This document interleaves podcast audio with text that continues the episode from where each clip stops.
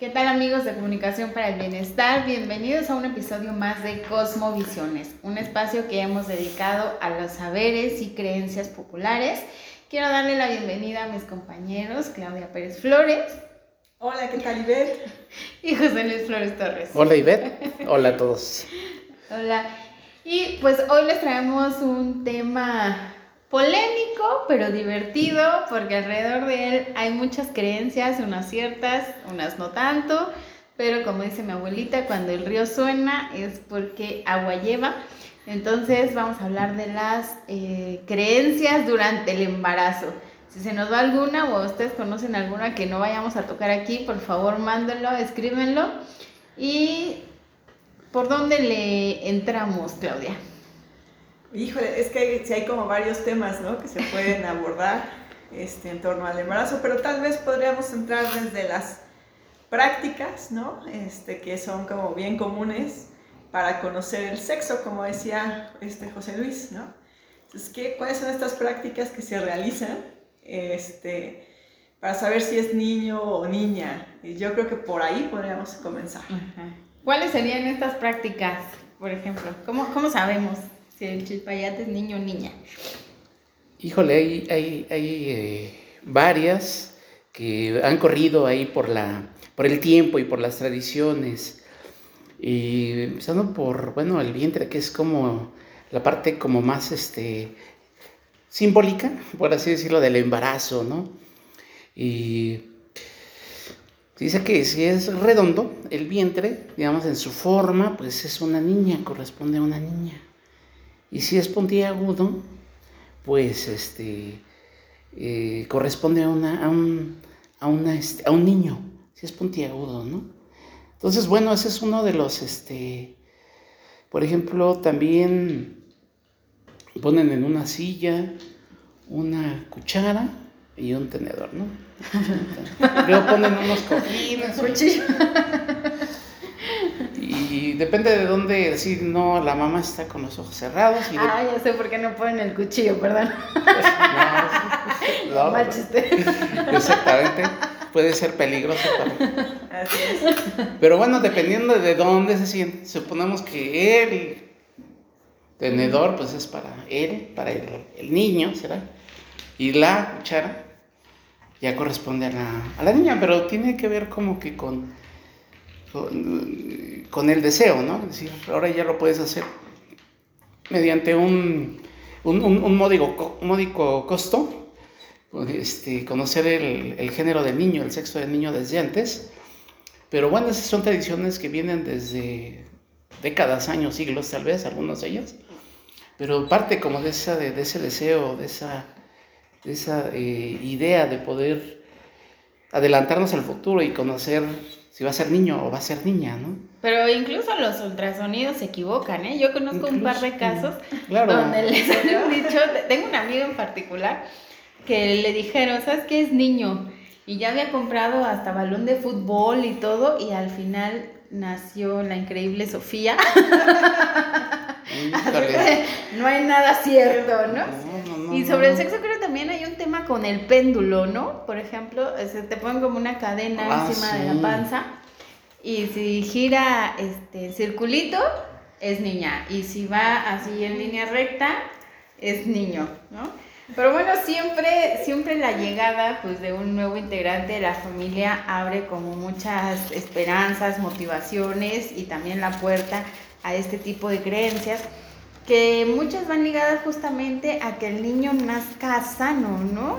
Este, claro, es, la llegada de un ser es lo más importante para una familia y también hay muchas creencias respecto a esto, ¿no? A cuidar la, la salud de, del bebé, claro. Sí, sí hay varias eh, eh, prácticas también en torno a la parte de salud, de la salud de, del bebé, que tienen que ver con pues cómo también se cuida a la mamá y entonces ahí te dicen, bueno, hay, hay unos principios que sin, sin, duda se deben de seguir, ¿no? Como pues obviamente no fumar, no tomar, eso sí es riguroso, pero hay otros, por ejemplo, como el hecho de no comer picante, ¿no? Porque si no, el niño va a nacer con salpullido, eso podría ser uno, y entonces le recomiendan a la maestra esa, esa, le hacen esa recomendación O la otra también es que, que pues que no coma, em, este, no, esa no, que más bien que no haga tanto ejercicio, ¿no? Entonces, o más bien que no haga ejercicio, pero lo que no se habla justamente es qué tipo de ejercicio sí puede hacer una mujer embarazada y cuál es el que no. O sea, no está prohibido en realidad, pero, pero también es así como un mito de que no, no hagas ejercicio, ¿no? Entonces, en torno a la salud hay muchas eh, sugerencias, por así decirlo, y, que tienen que ver también como aliméntate por dos, ¿no? Que lo mencionábamos también. Entonces tú tienes que comer por dos. Entonces, pues no, eso no ayuda en realidad, porque pues uno tiene que, al contrario, tienes que mantener como una dieta equilibrada, ¿no? Que alimente al niño y que alimente a la madre, pero regularmente pues se hace, se recomienda que sí, sí tú comes, ¿no? Porque acuérdate que son dos, Son dos, sí. Fíjate, e, este tipo de recomendaciones, aclarando, no, para que no las vayan a tomar literales, generalmente vienen como de personas cercanas al entorno. Y eso tiene que ver porque la, la muerte materna eh, natal sigue siendo muy grande, sigue siendo un caso de salud pública de primera importancia en la agenda pero digamos antes de la medicina formal y de los cuidados este, prenatales y tal, pues se buscaba como tener estos em, conocimientos del entorno y entonces iban generando como este tipo de saberes, ¿no? Y algunos de ellos van muy ligados con, por ejemplo, la creencia astral, ¿no? Esta onda de que los planetas y eso tienen, influyen en nuestra personalidad y también en nuestra salud. ¿Cuáles serían algunas de estas creencias, por ejemplo?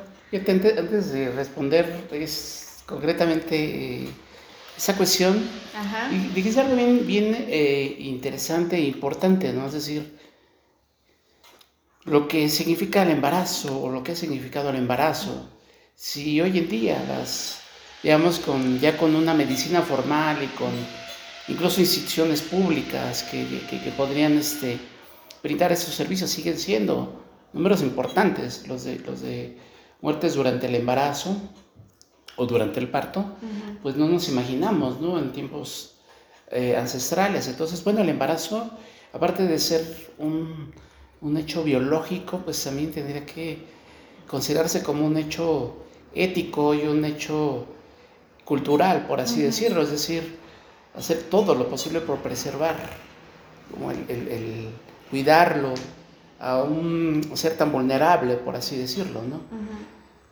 De las maneras más este, eh, que ahora nos pueden parecer como muy, muy, muy, muy eh, exageradas, muy sin sentido, y un listón rojo o, este, X, Y, Z, pero bueno, digamos que eh, son creencias de muy arraigadas en la gente, porque tenían que ver con eso, ¿no? Con buscar todos los medios posibles como para preservar, para conservar la, la, este... Para que el niño se lograra. Para que el niño se lograra y sobre todo en, un, en, un sentido de vulnerabilidad, ¿no? Tanto la madre como el, como el, este, como el niño, ¿no? Era un momento como muy, muy fuerte, como muy, mucho peligro, ¿no? Entonces se buscaba esta perspectiva ética de buscar como todos los medios posibles como para poder preservar o para poder asegurar o para, para poder salvar la vida de estos, de esos niños. Y ahorita que hablabas de esos movimientos astrales y de esos movimientos este, de, la naturaleza, bueno, pues los eclipses, ¿no? ancestralmente los eclipses, los temblores siempre han tenido significados importantes y fuertes, desde luego los hechos de la naturaleza que aún hoy en día nos parecen muy inexplicables muchas de, muchas de las cosas relacionadas con. pero bueno, la, luna roja de un, este, de un eclipse lunar, por ejemplo, bueno, pues es un hecho este, pues muy impresionante que desde luego pues eh, prendía las alarmas por ahí de, de, la gente y de las mujeres que estaban embarazadas y existía, era real esa creencia de que si una eh, mujer embarazada se exponía, veía, este, salía de su casa durante un eclipse, pues corría peligro de que el niño saliera con manchas o con labio leporino o este, mutilado o corría, corría este, peligro la vida del, del niño por un hecho de la naturaleza tan este que ahora lo podemos disfrutar y lo podemos considerar un espectáculo bellísimo, pero que bueno, eh, digamos que en un momento... Bueno, pero no es que se creían, se creen se creen, todavía, se creen todavía. Es correcto. Se creen todavía porque cuando hay un eclipse hay que ponerse un hilo rojo alrededor de la panza, hay que voltearse los calzones, hay que ponerse un seguro, porque este pues sí, hay esta creencia de la influencia del movimiento astral sobre el bienestar de los niños. Y estas creencias también tienen que ver un poco con, el mal de ojo, ¿no? Evitar el mal de ojo al bebé y a las mamás. Pero, ¿qué otro tipo de creencias, Clau, nos podíamos encontrar?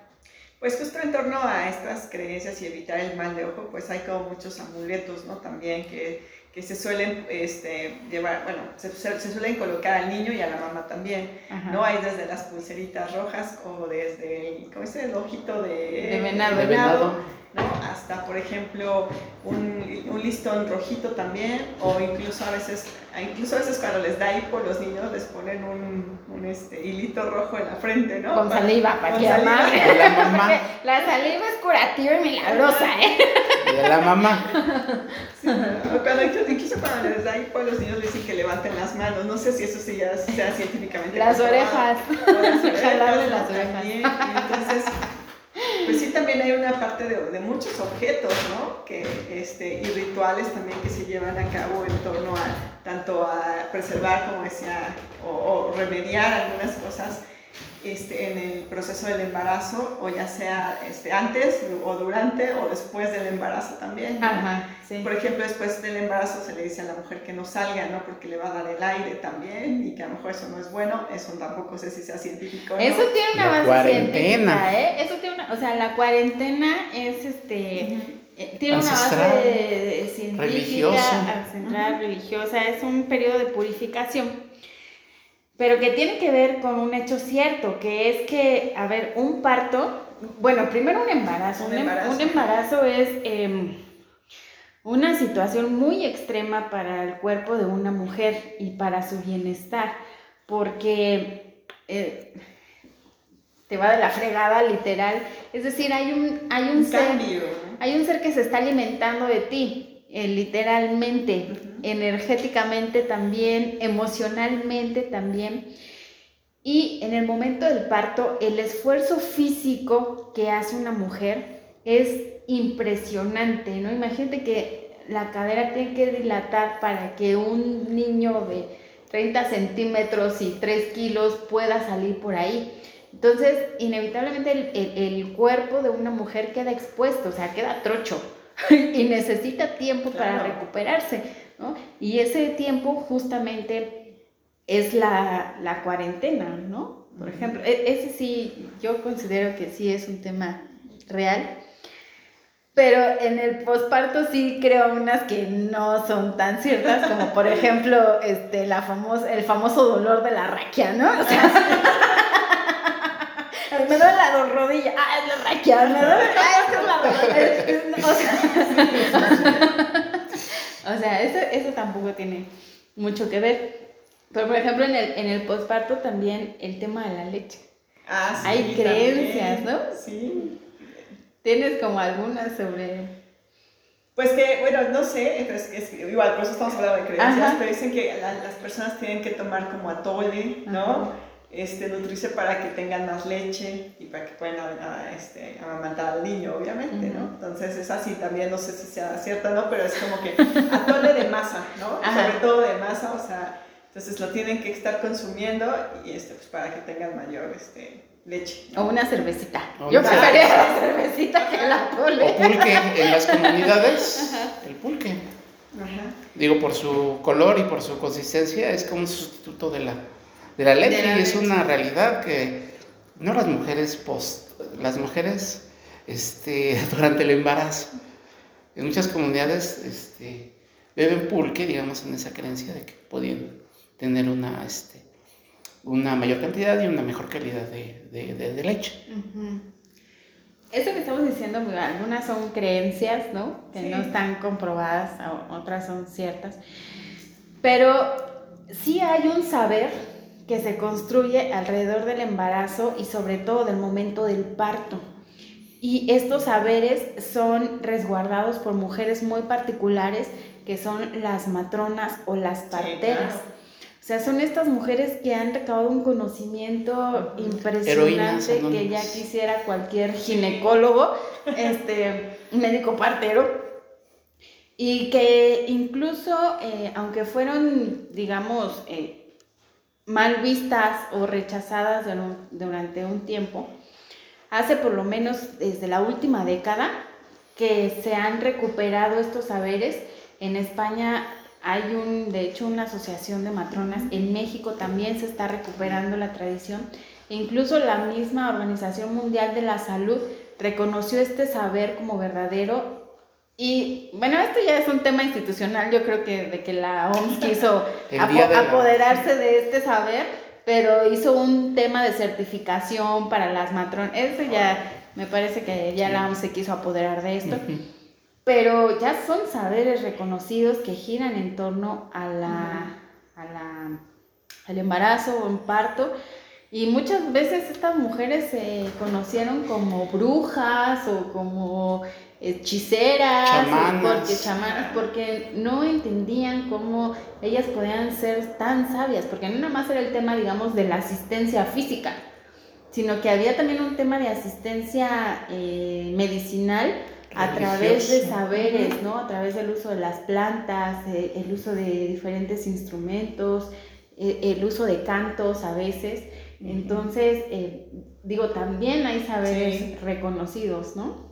Sí, yo me imagino, se me viene a la mente muchas de las historias que de repente nos cuentan, este, ya sean nuestros abuelos o nuestros padres, ¿no? En donde hablan de comunidades alejanas, alejadas, perdón, en donde a veces incluso la misma mujer era la que se aliviaba, ¿no? Valga la expresión, porque también se le conoce el alivio, ¿no? O sea, no es dar a luz o dar al parto, también se te voy a aliviar, que es otra Aliviarse como así, otra creencia, que el embarazo es una enfermedad. Ajá, exactamente. Entonces ellas decían, bueno, lo que comentan es que se aliviaban solas, y así con esa palabra, ¿no? Yo me alivié sola, ¿no?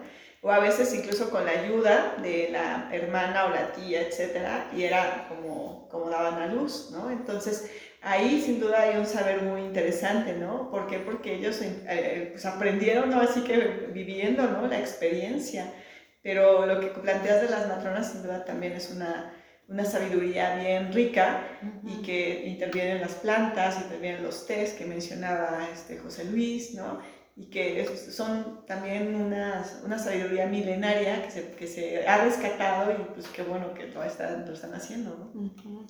En el tema, por ejemplo, de lo que se come, también hay muchas otras creencias, ¿no, José Luis? Por ejemplo, ¿qué pasa si a una mujer embarazada no le llevas a las 2 de la mañana las dorilocos? Sale con cara del doriloco. pues está esa creencia, pues una de, de las múltiples creencias que hay respecto a la comida y el embarazo, es que si, bueno, que la mujer, eh, algunas tienen antojos, o en algún momento tienen antojos y en el otro momento tienen ascos, y con base a las dos hay creencias. Con respecto a, por ejemplo, a, eh, la comida, tú lo has dicho, este, si tiene un antojo y si no se le cumple el antojo, pues y es muy probable que el niño salga con la cara de eso que se le antojó al, al, bebé, ¿no? También si come algo o si se le antoja algo salado, pues será mujer, o si se le antoja algo dulce, pues será, será este, no picante y salado. Era como la, ¿no? Este, hombre o mujer, por ejemplo, ¿no? También. Y con respecto a las náuseas, se decía que si tiene muchas náuseas, pues es una, puede ser una niña, ¿no? Es, probable que sea niño. Y si tiene pocas náuseas, niño. Oye, ¿qué, fijación tenemos con saber el sexo de un bebé desde antes del nacimiento? Porque muchas de las creencias que han mencionado justo van para saber si es niña o niño. Incluso ya hay estas fiestas de revelación de sexo que se están poniendo de moda. ¿Qué fijación hay sobre eso? Eh? Me parece que en algún momento debe haber sido no solamente importante, sino vital para la supervivencia de la, del, del, del, clan, de la horda, de la tribu, ¿no? El saber si eh, iba a ser este, hombre, mujer, si, este, um, qué mano de obra se podía contar, si, o si, si iba a poder contar con alguien para la reproducción fértil, etcétera, ¿no? Era importantísimo para la, para la este, supervivencia de la, de la tribu, ¿no? Para la supervivencia de, de la especie, por así decirlo. El, conocer, el adelantarnos, etcétera, ¿no? Entonces mucho de esto tiene tiene mucho sentido, que ya después se va perdiendo, etcétera, ¿no? Ahorita que hablabas, por ejemplo, de la, del mal de ojo, ¿no? Tiene algún sentido, porque tendríamos que preguntarnos, pues, ¿qué es el mal de ojo? ¿Qué es el mal de ojo? Te veo con ganas de Gracias. Fue una invitación a que me preguntaras. Pregúntale, pregunta. Bueno, habíamos comentado en, en emisiones anteriores que pues que toda esa energía, todo lo que está rondando, ¿no? Al, al ser humano, a las personas, etcétera, ¿no? Y desde luego hay energías negativas que un, una persona puede portar, puede traer, puede, este, no solamente el, el traerla, sino poder, el, digamos, transmitirte esa, esa, este, esa, energía negativa, esa energía este, mala, por así decirlo, y de alguna manera poder crearte un, algún tipo de pesadumbre, algún tipo de, de, este, de depresión, algún tipo de, de, este, alteración en tu estado de ánimo. ¿sí? Hay gente que tiene una, este, digamos, unas chakras este, súper pesadas y súper negativas que te pueden pues, robar tu, tu, energía, tu energía pues, o, o abstraer tu energía. Son como hombres vampiro mujeres vampiro que te, te, roban así como tu, tu, energía o algo por el estilo, digo. A lo mejor por ahí conocemos a alguien que tenga estas características y que de alguna manera, pues el mal de ojo tiene que ver mucho con ese tema de las, de las energías y él, eh, digamos que hay gente que puede utilizar esa energía de alguna manera como para, pues, transmitirte alguna. Yo sí conozco uno que es el, el, papá de la tía Ana, saludos tía Ana, él este, le hace mal de ojo a los niños que ve, o sea, es, es, como fácil reconocer mal de ojo porque el niño le da temperatura, no para, de llorar, no para de llorar, etcétera. Y entonces hay que llevarle el bebé al mismo que le hizo el ojo para que lo cure. Es decir, lo tiene que cargar, lo tiene que animar. De hecho, no sé si a ustedes les ha tocado que se encuentran un bebé y se le quedan viendo algo y la mamá les dice, agárralo, ¿no? Porque, porque ya cuando la hagamos, digamos, es como, como la cura al, mal, al mismo mal de ojo que tú le estás echando. Y luego cómo te encuentra, ¿no? si te lo encontraste a media calle. Ahorita me quedé pensando también en justo esa cercanía entre la madre y el, y el bebé y cuando de repente te dicen, a ver, préstame tu bebé, ¿no? Y que lo quieres cargar y que también es un mito, ¿no? Lo de la mollera. Ah, no, sí es, un, es un mito. Es que no sé si sea un mito o si sea cierto. ¿Es no, ese sí es cierto. ¿Sí? Sí, la mollera se sume. O sea, es que el tema es que cuando el bebé nace, el, cráneo todavía no termina de fortalecerse ni de cerrarse. Es decir, el cráneo de un bebé es como una... Eh, es muy flexible porque tiene que reducirse al momento de que va naciendo. Entonces, el, el cráneo no es muy blandito y no se ha terminado de cerrar. Ajá, eso sí es científico. Pero eso que este, no lo hagas así porque se le cae la mollera a un lado, otro, no lo sé. Ahí tendríamos que, tendría que preguntar, pero sí es como otro de los mitos, ¿no? La famosa mollera. La famosa mollera. Si alguien sabe de la famosa mollera, coméntenos, porque ese sí estamos como... Estamos en duda. En duda de la mollera. Este, pues no sé qué otro, otro, otra creencia alrededor de este tema pudiéramos comentar. Pues ya también hay otros rituales que van más como del, lado de las religiones, ¿no? Ya cada religión pues puede tener sus propias creencias, sus propios tabúes, sus propias eh, creencias y sus propios rituales, ¿no? Y por ahí leía también que entre la comunidad judía, por ejemplo, pues eh, son muy cuidadosos con revelar y por andar este y diciendo el, nombre del futuro niño, ¿no? Así antes de nacer. este, el ángel de la muerte se lo puede, lo puede llevar, ¿no? Ah, como que una, esa, creencia. Pero siempre, si te fijas, en todos hay como resguardar, pues. Fíjate que en ese tema de las creencias sobre los nombres también, este, sobre todo los que se dedican al transgeneracional y a la psicología más este, cognitiva, la gestal, etc., tienen una creencia de que si tú le pones, o sea, es tan importante el nombre porque el nombre es, es, te da tu personalidad, ¿no? Eres tú. Pero si tú le pones el nombre en honor, por ejemplo, a tu papá, a tu abuelito, a tu bisabuelito, así, entonces el niño va cargando con toda esa energía transgeneracional. O sea, imagínate que si tu abuelo se murió de cáncer y tú le pones el mismo nombre. Ah, sobre eso también tengo una historia. De una vez. Haz cuenta que eh, era eh, mi, tío Salomón, saludos si me oye, hasta el Uruguay. Mi abuela este, tuvo dos niños, si no me equivoco, antes de él. Y a los dos niños le iban a poner Manuel, que era el nombre de, su abuelo, del papá de mi abuelo, mi bisabuelo. Y los dos niños eh, murieron recién nacidos. Y cuando nace mi tío, también le iban a poner Manuel. Entonces él se enferma y cae muy enfermo. Y al momento que lo van a registrar y Dice, ¿sabes qué? ¿Cómo se va a llamar? No, no le pongan Manuel, póngale mejor Salomón. O sea, no le pusieron como el bisabuelo, sino como mi abuelo, ¿no? Como su papá. Póngale Salomón. Y al momento de hacer el cambio, este, extrañamente se sanó. Así, o sea, hablando de estos temas este, de carga energética, si le pones el nombre en honor de alguien de alguien más y sobre todo si ese alguien más pues tuvo una vida trágica o una muerte trágica o una enfermedad así muy complicada, una historia de vida difícil, ¿no? Igual ponle, eh, eh, por ejemplo, los santos, ¿no? Cuando ya eso se augura pues un mejor futuro, etcétera, ¿no? Pero ese, ese tema está muy fuerte también.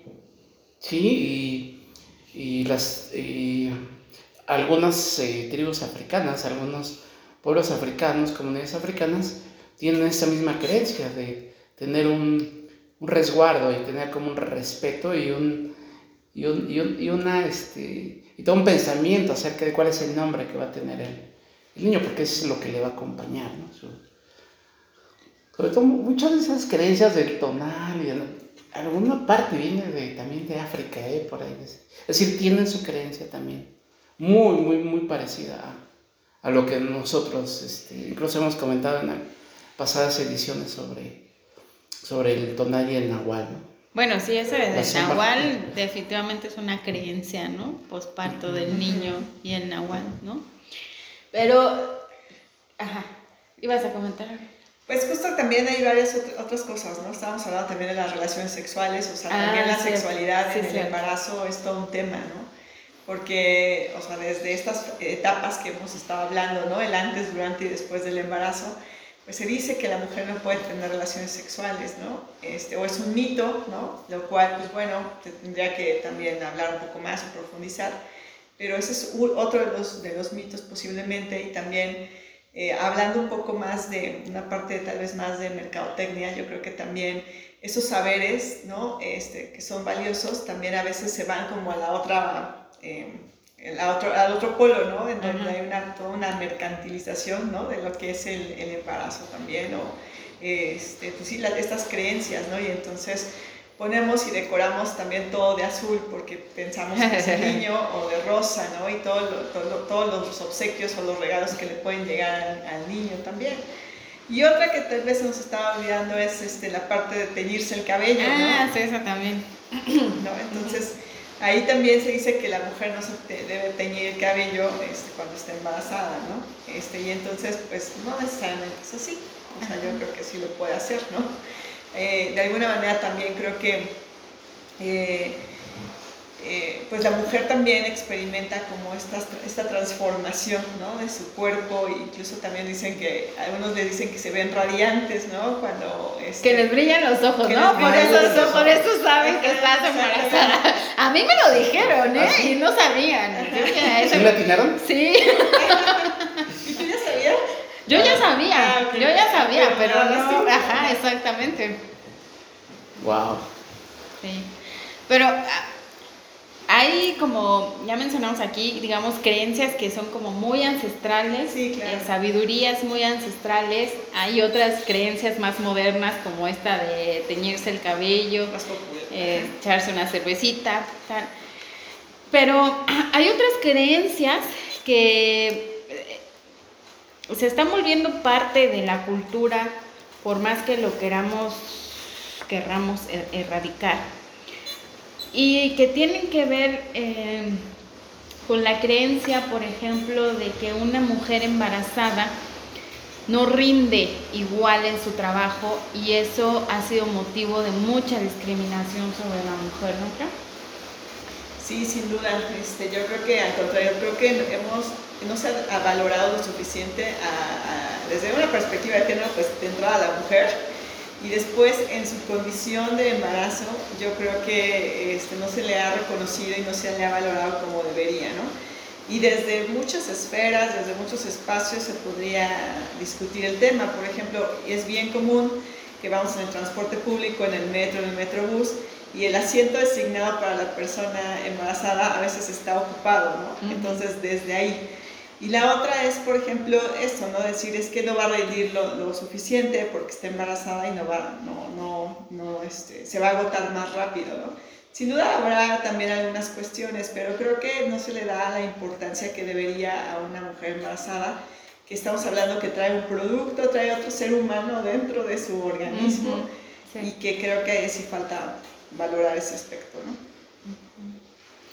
Bueno, pues eh, no sé si se nos está pasando alguna creencia, por ahí ahorita me estaba... Los gatos. estaba cantando ahorita la de Mecano y el Hijo de la Luna, que es una ah, canción que ah, viene justamente de estas creencias, ¿no? O sea, el niño albino pues es un hijo de la luna, ¿no? Esa mujer no se puso los calzones al revés o el segurito cuando hubo el eclipse, entonces el niño nace albino, ¿no? Sí. Pero eh, ibas a decir sobre bueno, el gato, digamos, este, pues sí, es un animal enigmático y es un animal, digamos, que ha acompañado como ciertas creencias, muchas de ellas, este, medio oscuras, medio negativas, etcétera, ¿no? Los gatos negros, todo lo que se, se, este, se relaciona, ¿no? Con, con, un gato puede llegar a, a este, encarnar elementos como negativos, o de mala suerte, o de peligro, o algo por el estilo, ¿no? Entonces, una de las creencias justamente es que una mujer embarazada pues no se puede poner o no puede tener cerca de su vientre, por ejemplo, un, gato, ya sea negro, ya sea de cualquier color, ¿no? Porque también puede, digamos, ser peligroso para el, para el bebé, ¿no? Y bueno, digamos que el gato tiene ese lugar dentro de la mitología, ¿no? Digamos, un, lugar no muy grato, por así decirlo, ¿no? Más bien oscuro, de mala suerte, relacionado con, con hechicerías, etcétera, ¿no? Entonces, bueno, pues y mucha gente cree fielmente en que si se topa con un gato negro, pues va a tener mala suerte, si se le atraviesa un gato negro, o en el caso de las mujeres, bueno, pues también muchas, muchas este, mujeres embarazadas pues cuidan que este, un gato negro pues no esté cerca de su vientre es una realidad, digamos. Bueno, pues como dijimos, el, nacimiento de un niño, el proceso de traer al mundo a un nuevo ser, pues siempre viene con estos temores y estas preocupaciones sobre que eh, nazca con el mayor bienestar posible, Así es que bueno, creencias, saberes o, como, decimos, em, conocimientos, conocimientos que, que, quieran aplicar para que para promover que el, niño nazca con la mejor salud posible, pues digo, cada quien estén, hay que llevarlas a cabo siempre y cuando no estén este, perjudicando su salud. Entonces, no sé con qué podamos concluir, Clau. Yo me quedo justo con una palabra que dijo José Luis, que me gustó mucho, que era resguardar, ¿no? Entonces, siempre como resguardar la vida, resguardar la salud, y si eso representa hacer como estos este, rituales, prácticas, creo que son todas válidas, ¿no? Siempre y cuando la persona se sienta bien y le ayude a su bienestar, sobre todo a las mamás, que pues a veces tienen diferentes... Eh, pues no sé, como emociones, ¿no? Y a veces todo se junta entre la emoción, el embarazo, entre el trabajo, el estrés, ¿no? El cambio de vida que representa también. El no todos los embarazos son este placenteros o plenos. Sí, también. Eso también, habría que considerarlo. Exactamente, ¿no? Que no, considerando eso, que no todos los embarazos son plenos o placenteros o, deseados. o deseados incluso o en un ambiente propicio, ¿no? Entonces yo, yo creo que me quedo con eso, que siempre es, importante resguardar independientemente de la, la situación, ¿no? Y, y, valorar también más, ¿no? A las personas, este, a las mujeres embarazadas, porque de verdad a veces uno no, no, sabe, ¿no? Como que ah, es una... O sea, como que nos vamos más por, ay, mira, va a tener un bebé. Ajá. Pero ¿qué representa el tener un bebé? O sea, traer kilos cargando, ¿no? Este, eh, subir de peso, este, no sé, son muchas cuestiones, la salud misma, ¿no? O sea, qué necesitas para estar bien, para tener un bienestar en el momento del embarazo. Entonces, pues, no sé, creo que sí tendríamos que valorar más, también me quedo con esa palabra, valorar más a las mujeres embarazadas también, ¿no? Con eso me quedo. José Luis, ¿con qué podrías concluir? Bueno, eh, lo que decíamos hace ratito, de repente eh, muchas de estas prácticas, muchos de estos conocimientos, creencias, algunas de ellas pueden llegar a tener desde luego mucho sentido, algunas pues podría sonar eh, súper exagerado, muy sin sentido, el que si a alguien se le, si a una mujer embarazada se le antoja un doriloco, pues van a hacer con cara de doriloco o algo por el estilo. con boca de peso, con mancha, depende. depende de la casa de cada quien. Depende de lo que se le antojó o algo por el estilo.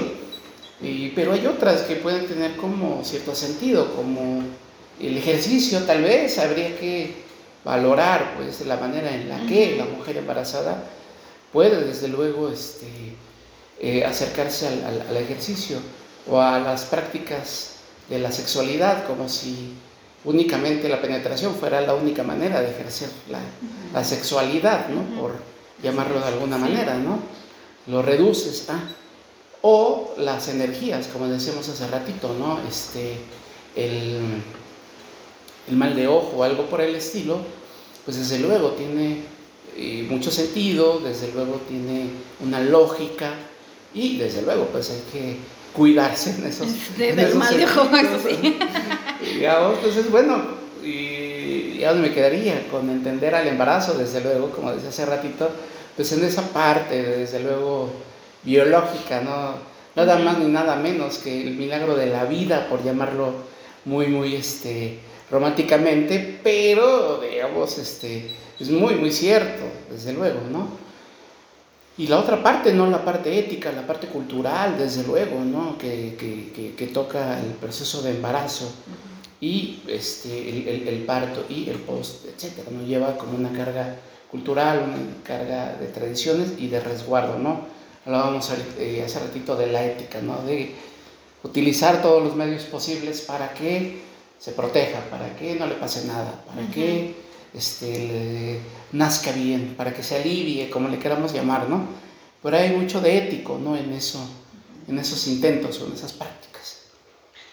Y yo creo que también revalorizar el papel del embarazo y sobre todo de la mujer embarazada, porque en las creencias culturales más actuales y más modernas, se ha discriminado a la mujer que decide eh, ejercer la maternidad en su libre derecho de ejercicio.